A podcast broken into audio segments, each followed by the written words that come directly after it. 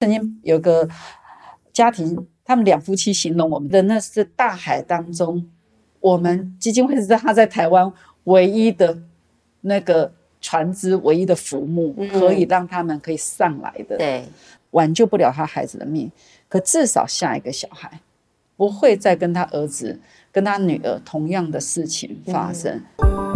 我是侯乃荣，台湾名人堂要告诉大家：有故事的人，有意义的事。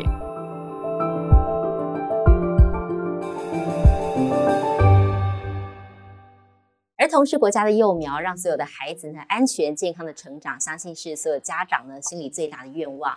而三十年来呢，我们有进捐儿童安全文教基金会，在替大家守护着孩孩子的健康跟安全。我们今天很开心，请来了基金会的执行长林月琴女士，来跟大家聊聊他们三十年来的信念以及一路走来坚持的故事。我们欢迎执行长，执行长好。呃，主持人、各位观众朋友，大家好。执行长好，执行长。进捐儿童文教基金会已经三十年了，很不容易的一段日子。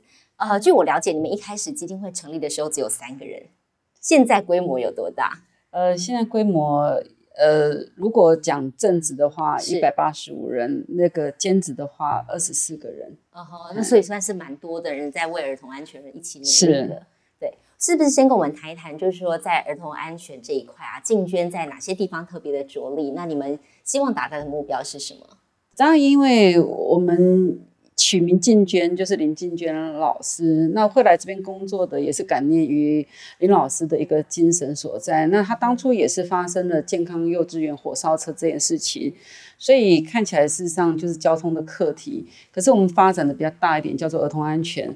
可是看到了我们台湾现在目前，如果讲到安全的话，的确交通是最严重。所以我们对于我们的台湾的五大排行榜里边，几乎都很多的努力。讲五大排行榜，第一个就是交通，第二个事实上是溺水，第三个坠楼，第四个灾害，第五个所谓中毒。所以前三大排行榜是我们现在几代要努力的，所以我们的焦点都一直放在这前三名。这样，那就你们有应该有一个统计数字哦，就是在儿童安全的这些比较具威胁的场所里面。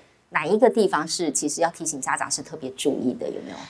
但如果我刚刚讲交通是第一名的话，交通就是呃最高嘛。对，而且我觉得昨天又很不幸的，台东又有个两岁的孩子冲出到车道里边，又被车撞死了。所以这事实上是每天台湾都在上演的。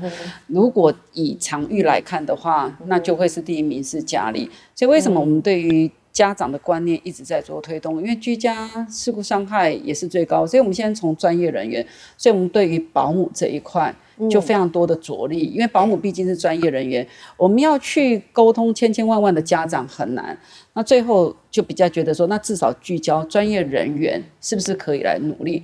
后来第二阶段我们就推展的是说，啊，幼儿园老师你要不要懂？因为幼儿园老师，你每天跟家长接触，我们很难去接触到更多家长，所以我们后来就是又针对幼儿园老师有比较多的教育训练，让他们了解到，居家的环境里边到底有什么风险，转而去宣导他的家长。好，那。呃，校园的确也是风险会是高的，反而第三名才是公共场所。那也意味着，就是说，我们都认为我们家最安全，学校里边我大人在掌握，公共场所不可控。对。可实际上数据上是相反的，所以校园反而会变成是我们也一直在跟老师们沟通。呃，他怎么样去针对他学校里边的环境死角这些做些什么努力，或者是老师你的状态是什么？因为每一个人。精神状况很好的时候，照顾小孩的品质很好。可是精神状况不好的时候，一个闪失，孩子就受伤了。所以我们会针对这几个场域里边比较多的着力啦。嗯哼，所以我们宣导对象还是以大人为主，是不是？还是有反过来也从小朋友去教他们如何保护自己？这也是我们后来会怎么会接政府的亲子馆？好，亲子馆实际上是家长带小孩来的，那我们就开始针对家长要教，小孩也要教，因为寓教于乐，否则很难接触到说，哎。我们如果是到学校去教，那就单纯教小孩；如果我们事实上是要叫家长来上课，呃，我觉得非常的难，因为有时候我们自己在办讲座，呃，如果是跟幼儿园，如果我觉得今天讲的事实上是怎么提升大脑，我相信非常多家长会参与。可是说，哎，怎么注意你居家安全？呃，有时候真的是像学校也对我们很抱歉，我们要去办这种家长讲座的话，但最后来两个人。可是如果讲说办一个讲座，事实上是说啊，诶，提升孩子的自律发展呐，可能高朋满座。所以我觉得这也就是我们现在看到的社会现象，说对生命的重视程度没这么高。我们希望孩子成才、成龙成凤，可是生命还是基本盘。所以对你们来讲，实际在推动上，真的要落实，还是有一些难度存在哦。这也就是我们最辛苦的地方。所以刚刚呃，奶龙讲说，我们已经快三就三十年了，今年就要即将进入到三十年。我我觉得要改变别人的观念。真的很难，每一个人都在赌命盘，觉得我 OK 的，所以我把孩子放在前座没有关系，因为我抱着他。可是殊不知说，你今天只要时速四十，假设后车撞你的话，孩子可能飞出去。你要沟通这个观念，我觉得很难。就像爸爸会怎么把孩子放摩托车前方，因为他也觉得说我可以保护小孩。觉得是抱着的姿势，这是很多家长的观念。对，所以我觉得你如果跟他沟通这个，他觉得对他来讲好像质疑他的能力。可是今天风险就是这么的高。可是，在家长的想法里边，不会啊，我每趟出门都是很安全啊，我都慢慢骑就好了，我不骑快。我我今天幼儿园租车的时候，我也觉得，哎，我我我都审审视过一些条件，可是到底你有没有审视到位？好，那甚至哎，我今天为了让一个幼童这辆车的量体做的比较多，那我就采川字型的。好，那我希望我能够呃载更多小孩。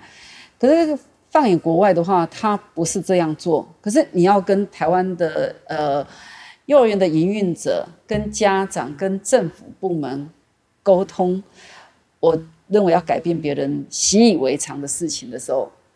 认为那是我们最辛苦的地方，需要非常恒久的努力跟坚持才可以达得到。是执行长，我们说这个进捐三十年，其实你自己投入基金会也有二十七八年的时间，其实很不容易，在同一个岗位上要坚持这么久。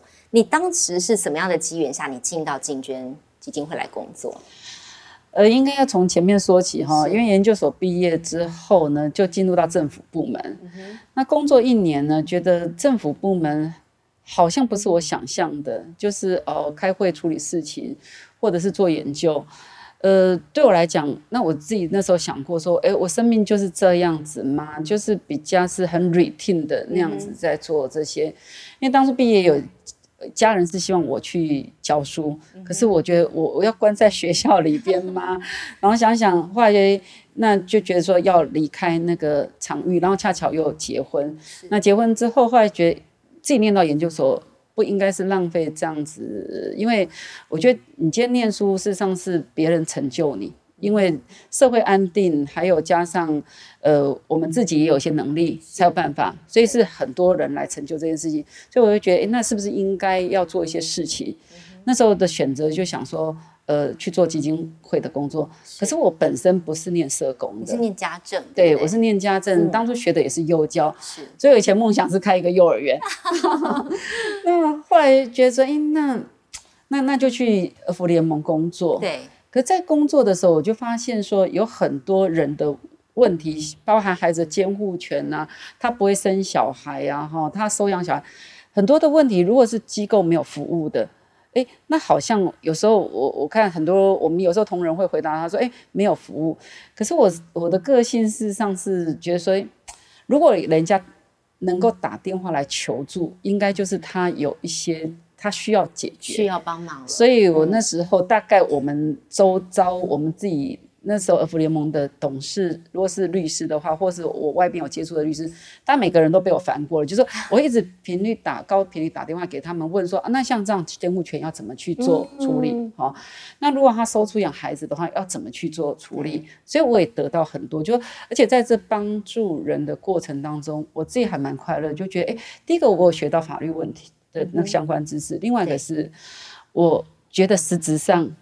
帮助到真的帮助到需要帮助，因为那个时候民国八十二年的时候，几乎法律比较不保障女性要获得监护权这一块。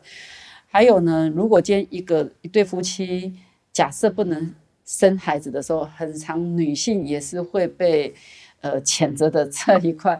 所以我觉得在这过程当中，我会认为说，如果他因为我们的一个协助而可以改变他一些事情的话，哎，我觉得我多打几通电话问一些律师相关的观念，我觉得蛮值得的。嗯，所以后来就是因为是同一个董事长，那他问我说要不要来那个进捐，那时候进捐那时候已经成立了大概一年多的时间，那我也想说，呃，今天在这边做的好东西，始终一直认为我不是社工背景的人，而他做的又比较是直接服务，好，那我就想说好，那我就来这边。刚刚开始来哦，完全不懂什么叫儿童安全。嗯，所以我到处过嘛。对我到处去上课，去被人家上课。是。然后呢，去看书。然后呢，我我相信周遭只要那时候有在处理所谓事故伤害的专家学者，也都被我打扰过。你算很认真，你要把自己这块领域给搞懂。是，我就想说，就打电话。嗯哼，那如果说他拒绝了就拒绝，那时候还算是有点年轻，就我这个年轻人还算有一点积极，他觉得能够感受到我的积极的话，让我问，是，所以我就到处去问，哦，所以每一个被我打电话完全不认识，然后呢就知道电话转转从 A 这边知道 B，B 这边知道 C 之后，我就打电话问问他们说，哎，我看到的问题点是这样，那。哎，老师们，你们的想法是什么？嗯，那可不可以给我一些概念，或者是一些想法？甚至我们如果要推动这件事情，好，那要怎么推动会比较好一点？你有没有你更更理想的方式？好，那我就来上试试。所以你有一个顾问团，靠你自己的力量去 去请教大家。对，可是这些人都不认识。对啊，就是那时候你接执行长这个位置的时候，会不会其实也有点压力？毕竟儿童安全的这个概念当时还在起步当中，嗯，对不对？压力大不大？呃，事实上我一来我并不是执行长，好，我来当任的时候是担任执行秘书。是，那我上边的是有一个执执行长。不过我们的执行长都是兼任，他几乎没有在我们那里边，他偶尔会进来。对，所以大概就是我自己在处理，对我自己在做。那时候我一开始的时候，我刚过来就我一个人，他找了一个兼职的会计，然后就我我一个半的人，然后就开始做。然后后来呢，跟联合劝募申请到钱，又多增加一个人，是那就两个半的人 再开始做。还不是三个，是两个半。对对对，刚开始真的做的时候会觉得很很很辛苦，因为第一个就是接下来，哈，我的薪水可以不要领，可是我那个兼职那个半职的那个会计，因为我我我不懂账，我可以做事，可是我不懂账，对他还是要支薪水。那加上联合券募有给我的一个人的钱，可是我还是要。好，因为会务要做，还是要很多经费，所以后来才会去借钱。嗯哼所以还为了要让基金会可以运作，你们还去借钱啊？是，因为借多少记得吗？呃，那时候事实上是初期先借三十万，后来又再借三十万，总共六十万，让我们慢慢一直在那里做，然后呢，找到有些赞助的人，然后慢慢的才把。基金会算是稳定下来，对。不过我觉得我自己也蛮幸运，是身边蛮多贵人的。嗯哼。所以那时候你遇到了一些人帮你，让基金会可以继续运作下去。是因为这很第一个是钱，对。第第二个是人。所以我也很多志工，就说，呃，他们可能知道我要做什么，所以就来帮忙。学生职工，或者是说退休的人，对。就那时候很常在。呃，基金会因为忙到因为没有人力，所以忙到那边，我觉得还蛮感谢的。就是说有时候我自己在打地铺，因为忙到没办法回家，因为太晚了一点多。然后后来我觉得有些志工也知道说，哎，明天我们办活动，他也愿意陪我们这样，就在地板上办公室的地板上就打地铺睡觉，然后隔天因为要赶赶快要把事情做完，嗯，所以不是只有我那时候就感觉说，不是只有我一个人，还有其他的志工。所以，可是也是这样子哦，革命情感那时候跟那些职工们感情非常的好，他们也常来我们家吃吃饭干嘛？因为就是有点像大家就像兄弟姐妹一样，就是为了一个理想在做一个共同的目标。那那时候我比较好奇的是，毕竟基金会它还要不断的扩张，然后你们也需要更多的职工，在这个职工招募的过程当中，会不会也遇到了一些困难？因为毕竟理想跟现实有差距，他们跨进来可能发现跟自己想象中有蛮大的差别。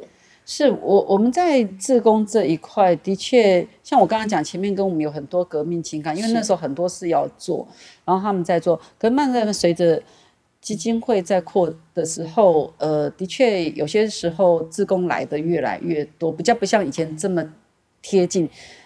几乎你看白天八小时跟我相处，晚上搞不好还留下来跟我打电话，所以可能就是他们要来服务的时间来而已，那就会看碰到是有些人真的很爱孩子，对，可是有时候我们会觉得说界限不太清楚，因为为什么？因为有时候你给孩子不能给太多，因为要给到恰到好处。可是志工觉得我有爱心，可是有时候爱心有时候会阻碍到孩子的一些发展，那我们真的就要。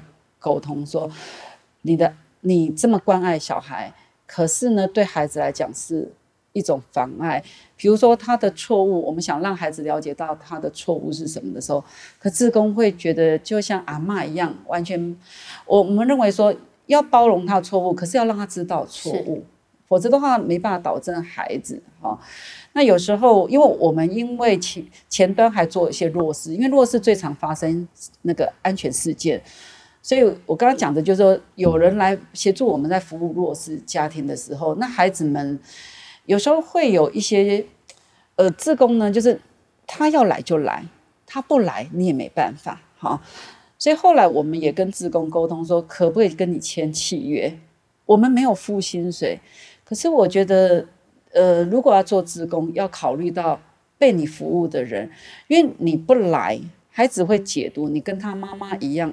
又抛弃他了，对孩子来讲不太公平。好，所以如果要接触儿童的呃职工，我们事实上是有要求说，你呃，当然这个契约没有所谓的惩罚，也没有所谓的加薪，可是那就是人跟人之间的约定，是希望你如果同意来这个三个月。要服务这个孩子，那我们必须让孩子知道，你就是服务三个月。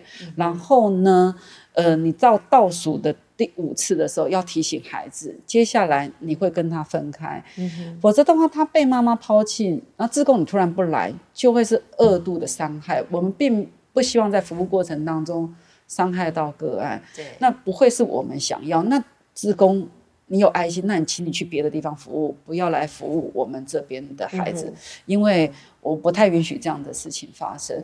后来我觉得有些职工真的能够感受到我们诚意，他愿意跟我们签这契约。那我说，那你排开万难，你都要去承诺这三个月，我没有要你很多，那就是这三个月。嗯，等于其实你要付出，你也要让这个受助者他的确是可以从这边得到一些。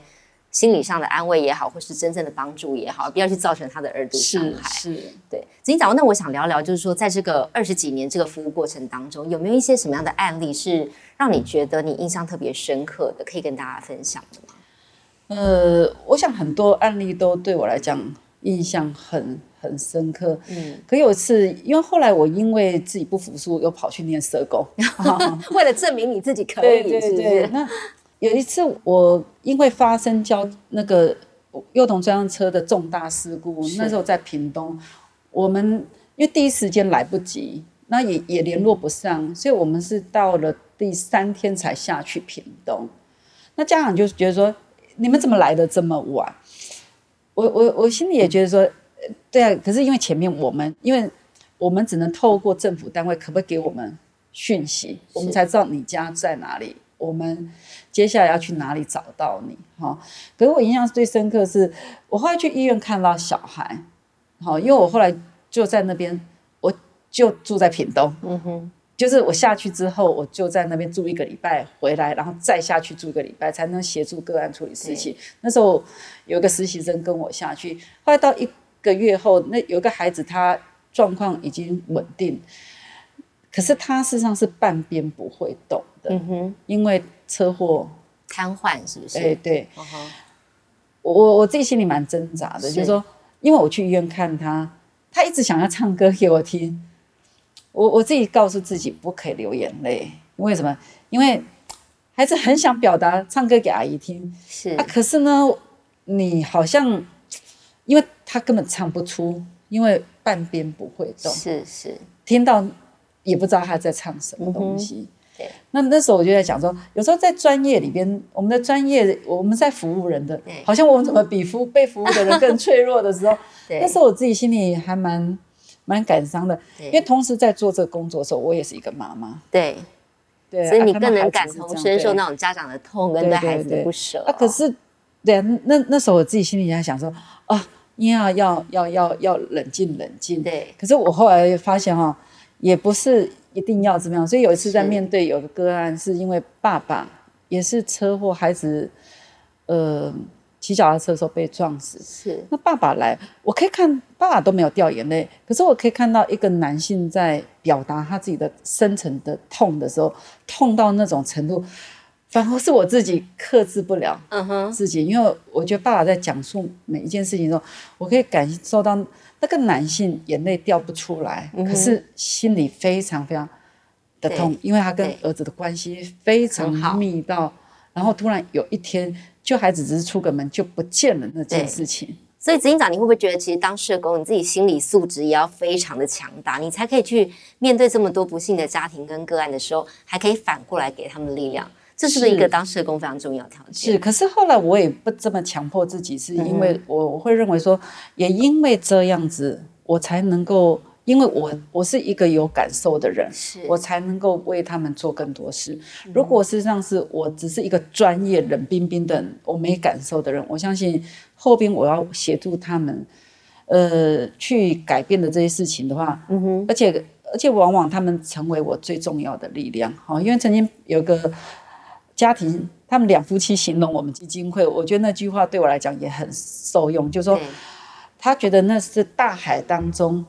我们基金会是在他在台湾唯一的那个船只，唯一的浮木，可以让他们可以上来的。对，那我就觉得，这句话也是一直后来支撑我，不管在碰到什么困难的时候，对，我觉得可以回想那句话，因为我觉得带有很多家属的期待，期待说他们挽救不了他孩子的命，可至少下一个小孩不会再跟他儿子。跟他女儿同样的事情发生，所以这就是家属陪着我们一起在做这件事情，让我们觉得可以支撑下去很重要的一个力量。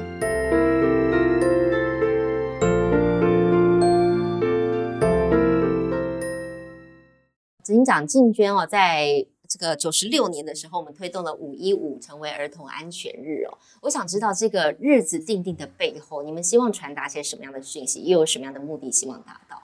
这个本来五月十五号就是健康幼稚园火烧车那时候发生的那一天。那民国八十四年，我们那时候是台北市呃定定的为台北市的儿童安全日。我们认为只有一个县市来纪念这件事情，或者应该讲说，只有呃台北市来说儿童安全很重要，有一个儿童安全日。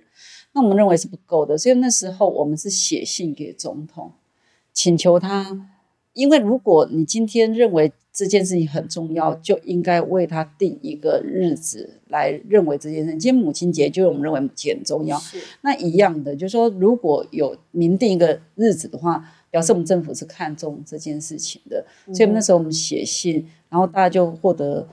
总统的首肯说：“哦，把那一天定为全国的儿童安全日。”嗯，当我们这个目的真的就是希望说，我们国人如果把它视为一个很重要的一件事情的话，那我们才有能够后续希望政府去做推动。那的确也是因为定了那个日子之后，现在呃有一个叫做儿童安全实施方案，哈，那就是看全国的。儿童安全的实施那个状态，那各部会到来大概在做些什么？嗯哼，所以在经过这三十年来的努力，我不知道执行长你自己再回过去三十年前的比较来看，你觉得这三十年来在儿童安全的议题上，你觉得进步最多的地方是什么？让你们觉得最欣慰的，觉得看到改善最多的是什么？所以那天我们有一个老师分享给我们，也吓一跳，是说从我们成立之后，呃，走到去年。的确，那个死亡数下降到跟德国一样，那受伤数呢也是有下降。有一个大概的数字可以提供吗？呃，我没有记那个确切数字，可是当刚开始我们接的时候，大概是就是我们刚开始在成立的时候，那时候的事故伤害死亡数是四点六，嗯哼，哈，平均一天有四点六个孩子死亡，嗯，那现在事实上降到零点八，好，那你说绝对是我们的功劳，当然不进来，可是我们我认为还是功不可没的，是说，因为我们一直出来倡导，一直在跟政府讲说要修改什么法规，所以在呃八八年的时候，因为有。我们以前一直在做宣导，也没想到说要修改法规。可是，一开始有个案一直找来说：“哎，他小孩受伤，他小孩死亡。”那我们开始在做个案，才发现说，如果这个法律的漏洞或政策的漏洞补起来，该有多好。所以，我们修了幼童专用车的内部的那个所谓的座位的，好，呃，应该讲过去就是川字形，就一条一条的。可是实际上，通常都是在。呃，定轨的像捷运才可以做这样子一条一条的，否则应该像座位是非字形的那种方式。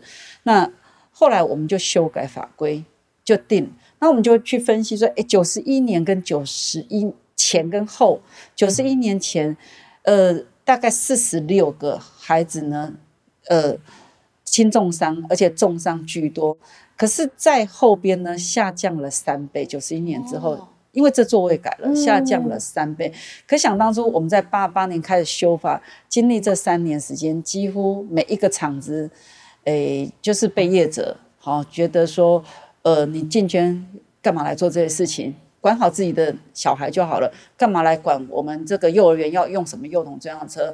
然后，呃，要改的时候还指责我，因为只有我一个公益团体，指责我，鼻子骂说，以后如果幼童专用车改成这样的话，出事的话。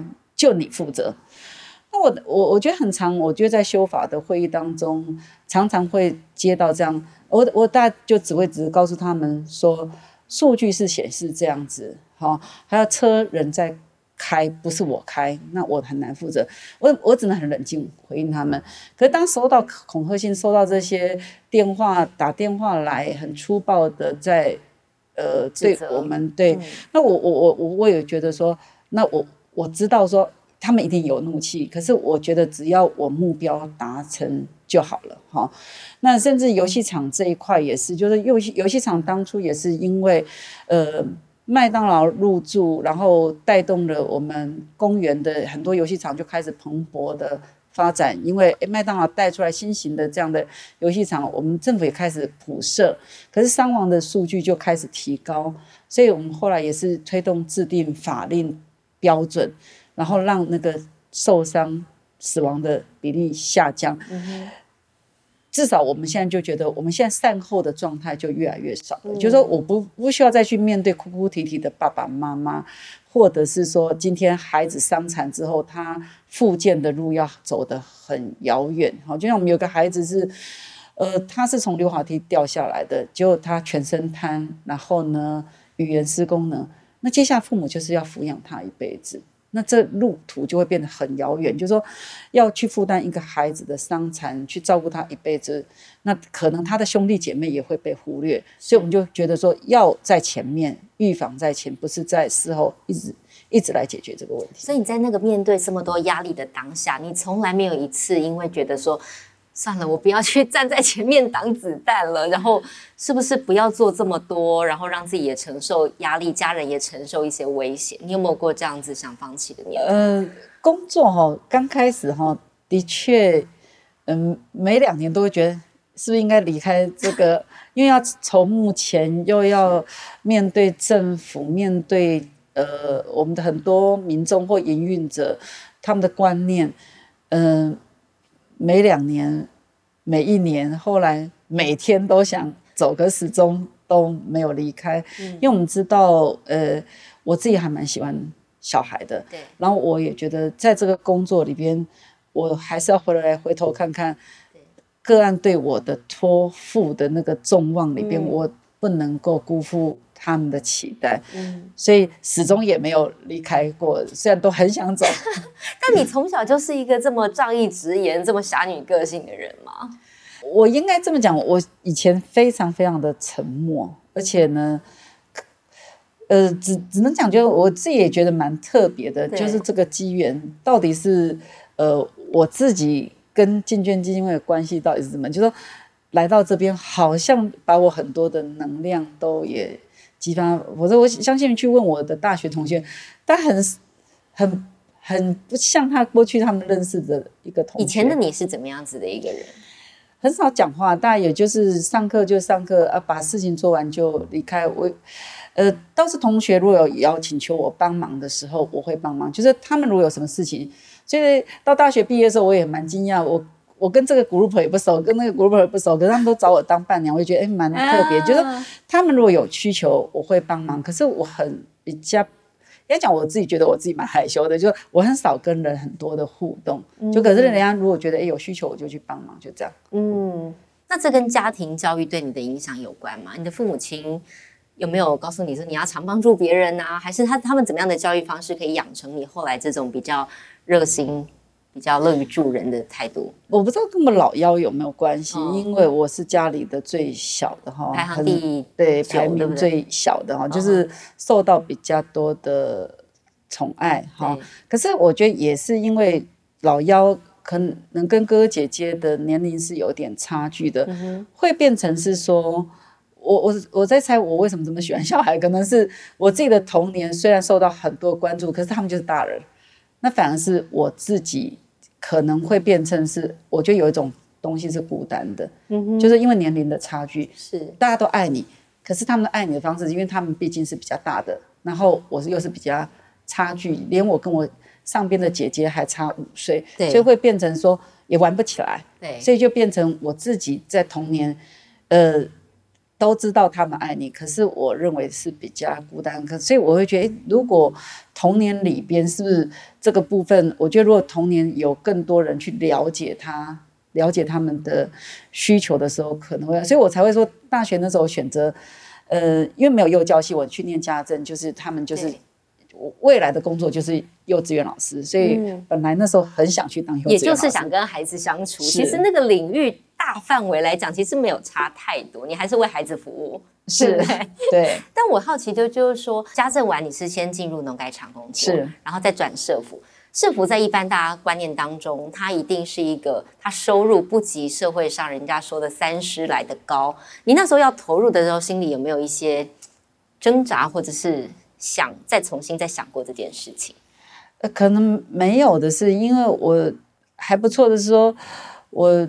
觉得我的家庭就是我先生这边给我的蛮多支持，可能家里也不是靠我这份收入，所以后来觉得说要去做这个工作，因为我们公婆就已经给了我们不错的一些条件，所以使得我们对经济没有这么大的压力，对，所以才会觉得做这，所以我也很感谢说我家人给我今天能够成就这些事情，我觉得大半还要家人的支持，因为比如有时候先生必须要带小孩。因为我在这种，比如还在办公室打地铺，这样就必须在家里带带小孩，要公婆能够去体谅，而且让我们在经济上没有后顾之忧的话，我们才可能去做，否则很难去做这样的选择。嗯，但毕竟一天还是二十四小时，你要花这么多时间投入在工作上，你会不会有些时候真的是也疏忽了自己的孩子，或是真的没有办法全心全意的去照顾他们？呃，的确会有一些，所以我曾经在我儿子大学的时候跟他聊过，说，因为，因为因为我以前工作当中也会带着儿子去去，他一起跟我们一起在工作，他会跟你自工们一起在工作，从那个幼稚园、小学就一直在跟着我这样子在跑。那所以他，我刚聊的时候，他他说他知道我在做什么，好，他说他，我说那你有抱怨吗？你有没有觉得不是那个？他说他知道我在做什么的时候，他觉得也有个好处是，因为我比较不会去针对小孩有更多的期待要求的时候，他会觉得说他反而比较独立自主。所以他以前从幼稚园他自己就会弄早餐，哦这么厉害。对，他也开始就因为他要学，我就会教他。对，然后他自己就会去。那他也知道说，哎，我们我们在忙些什么？因为我如果对孩子做的事情，我会跟他解释。嗯哼，像我不让孩子看漫画书。我是用跟他解释说，我为什么考虑这样子。好，幼稚园阶段的时候，跟他讲说为什么要做这样的事情。所以有次我有个朋友，他小孩来我们家说：“哎，你家都没有漫画书。”我儿子就用我那套方式跟他解释，我就觉得还蛮好，就是跟孩子说明这些事情，让他了解到父母在做什么，他做这些事情的考量是什么。嗯，可是我觉得也是大学的时候跟他谈完之后，我心里比较没有遗憾，否则我一直觉得你心里应该有有个结在那儿吧，有一个愧疚，对。对，那所以儿子，你刚才说他其实小小的时候就已经懂得怎么自己照顾自己了。然后你这投入二十多年来，我一直想要问，就是说，嗯，你这个可以持续投入，给你最大的动力是什么？你自己心里最大的动力跟成就感来源是什么？我每次在每一个跟政府沟通，或者是在服务个案的时候，我看到那改变，哈，不改变的时候，当然会觉得很很。很会觉得说，哎，那接下来要怎么做？可是当他改变的时候，我觉得那动力在这边，就觉得逐步有让事情有在朝向我们的目标在走。那虽然事实上是缓慢，可是我们知道，本来这种改变就不太容易。嗯哼。然后我觉得还是最重要的，就是我觉得在服务的个案里边，他给我们真的很很大的支撑力量。对，因为常常会觉得他们的不幸，可是可以去成就台湾的幸运。我觉得这件事情还蛮重要，因为他孩子离开了，他孩子重残，那可是他愿意来跟我们求助之后，我们从他身上发现问题点，然后去改变台湾的法规或是政策，然后真的改变了，而且我会觉得我很开心的是，我可以回应他们。虽然我没有办法把他孩子救回来，可是至少对于他这个孩子的离开是有很好的代价，就是下一个孩子被保全。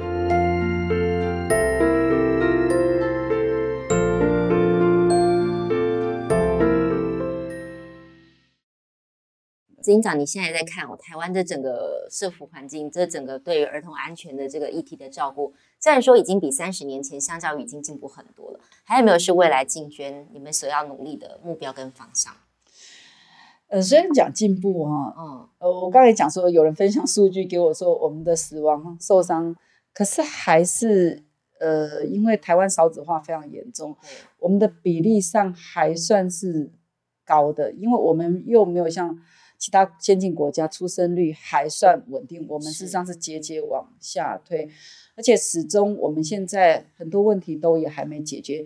我们一直在努力的前三名，到现在已经进入比过去好，已经至少现在接下来学校是不是可以纳为呃教育的一环，教小孩子从小怎么保护自己，怎么在交通环境。怎么在高楼大厦里边保护自己，或者是去海边玩的时候怎么保护自己？可是呢，今年才看算刚起步，说要进入到学校教育里边去。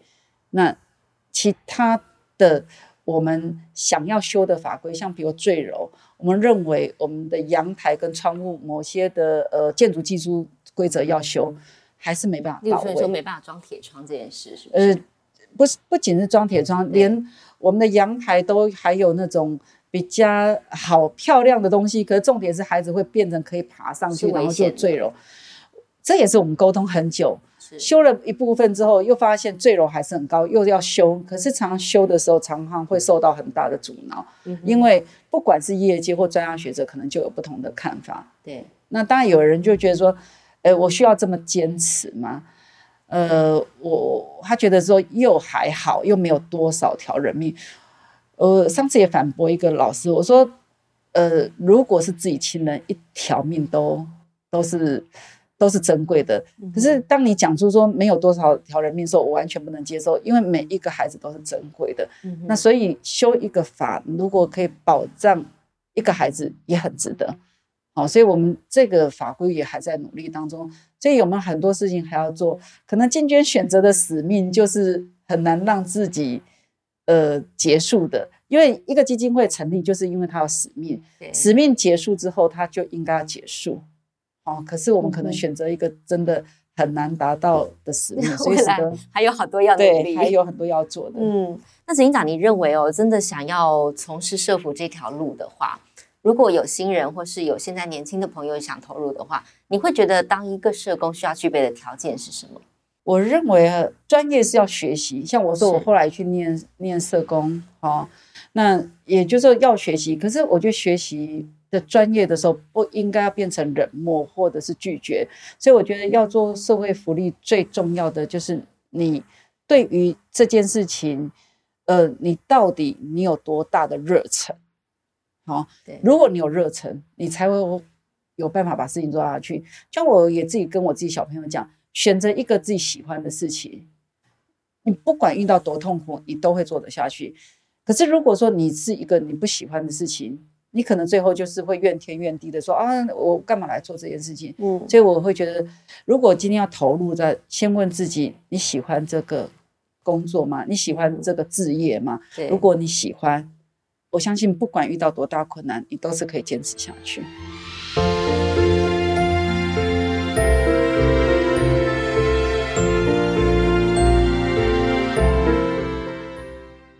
执行长，我想问一问，就是说，对于静娟的未来啊，你还有着什么样的期许？那对你自己，因为执行长，我不知道您自己有没有退休的打算，或者是什么的，有没有说你打算要做到几岁？那你的接班人，你会有什么样的期望吗？嗯，我自己本来就期待是说，呃，希望把至少我们的像交通最严重的，要推到某种法规跟政策都完备，这是我们接下来，呃，至少我我认为第一一名的伤亡一定要解决，那二三名不是这么严重的话，好，后续再再努力。我自己的规划是我本来。后来再去念博士，就是念犯罪防治。我自己对有一块也很感兴趣的，就是我觉得犯罪的孩子，实际上有时候他没办法，我们人生很多时候没办法选择父母，可以选择未来。可是，一路走来，可能很多人身边刚好恰巧没有贵人，所以我觉得下一个目标就很希望说，能够针对于还是一样，儿少如果有犯罪余犯的这些人，可以。做一些事情，这是我下一个阶段要去走的，希望能够去更能够去让这些人他在一路走来的时候，如果有一个人伸出手来，他可能他的未来人生会变得不一样。嗯，但其实社服领域其实蛮不容易，他必须站在民众跟政府中间。我想问问您，就是身为执行长的感受啊。你认为目前台湾的社福它会面临还面临着什么样的挑战？有没有你感受到的？现在因为目前台湾现在越来越多所谓的社会福利团体是成成立，当台湾的民众也很有善心，都很愿意捐款付出。嗯，可是我我常会觉得说，台湾的捐款人也蛮特别的，比较会着重在说哦没有。钱吃饭这些东西，当我们要倡导一些改概念改变的时候，我觉得就会相对于这些社福团体是非常辛苦的。嗯哼，因为为什么他不会得到政府的澳元，可是呢也不会得到捐款人的青睐。嗯哼，好，那可是实际上很多事情他必须要去做，因为以前我自己在看说，哎，一个弱势家庭，哎，那你给他钱还是去修改法规？因为你去修改法规的时候，他受到的保障会更多。可当你去做修改法规的时候，人家就觉得，哎，你不需要钱，要做这个的时候，可这个东西你只能改变了一两个个案，整体的社会的这些是没有改变。所以我觉得，在做社福机构，除非就变成说，哎，有些人那干脆就去做那种，呃，直接做这这些事情比较重要。可是我会认为这些更重要，才能够让整体的社会更进步之后。很多社会问题应该才可以被解决。可是，如果我们的社会大众还是比较看重说，哎，如果他没钱吃饭，我们就去处理这个，这就是残补式，还是一个前瞻式的说，我们要有发展性的去看待看待社会福利，让社会更好，而不是去做残补式的。所以，我觉得这个还有待努力啊。